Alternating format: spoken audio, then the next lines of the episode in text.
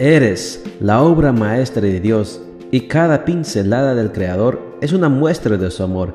Presentamos la lectura devocional para damas, Pinceladas del Amor Divino, escrito por Erna Alvarado Poblete en la voz de Ruth Vargas desde Estados Unidos para todo el mundo de habla hispana.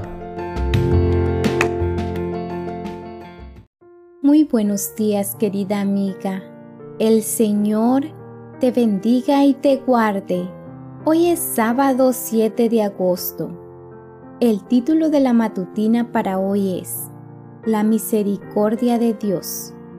Nuestro versículo de memoria lo encontramos en Primera de Juan 1:9 y nos dice: Si confesamos nuestros pecados, podemos confiar en que Dios, que es justo, nos perdonará nuestros pecados y nos limpiará de toda maldad.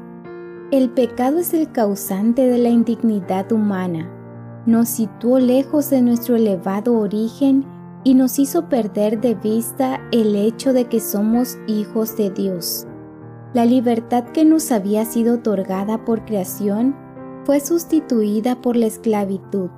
Sin embargo, en estas condiciones Dios envió a su Hijo a fin de redimirnos y devolvernos lo que nos arrebató Satanás. Los sentimientos de indignidad pueden arrebatarnos la convicción de que nada nos separará de la misericordia y la compasión de Dios por nosotros, y pueden hacernos vivir en la miseria espiritual. Por eso es tan importante entender que la misericordia de Dios nos alcanza, no porque seamos dignos, sino porque somos indignos. Es simplemente por amor. Ella estaba en un duelo constante. Sentía que era imposible que Dios perdonara su pecado. Cuando cumplió 23 años, viajó al extranjero para hacer una maestría. Lejos de su familia y sus amigos, se aferró a la única mano que la sostuvo e inició una relación amorosa a la que se entregó sin reservas. Unos meses después, se dio cuenta de que estaba embarazada y tomó la decisión de abortar. Regresó a su país con un título en la mano y una culpa en el corazón.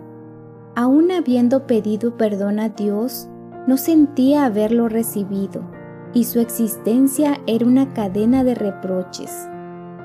Dios nos ha prometido que no hay ningún pecado que pueda arrebatarnos la herencia gloriosa que nos pertenece por el hecho de ser sus hijas. La persona que se siente indigna cree que no merece nada y el golpeteo de su conciencia culpable le dice que ha deshonrado a Dios y que eso no tiene perdón. Esto sucede porque no entendemos realmente cómo es Dios. Poco sabemos de su compasión y misericordia. El Señor dice, vengan, vamos a discutir este asunto.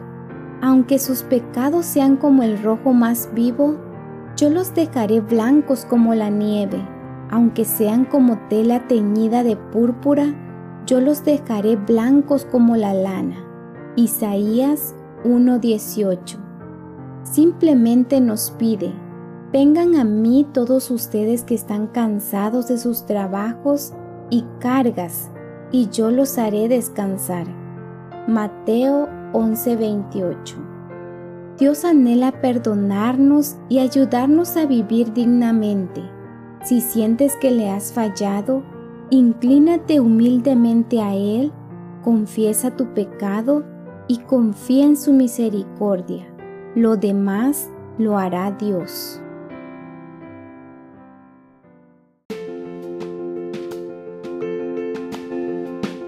Les esperamos el día de mañana para seguir nutriéndonos espiritualmente. Bendecido día.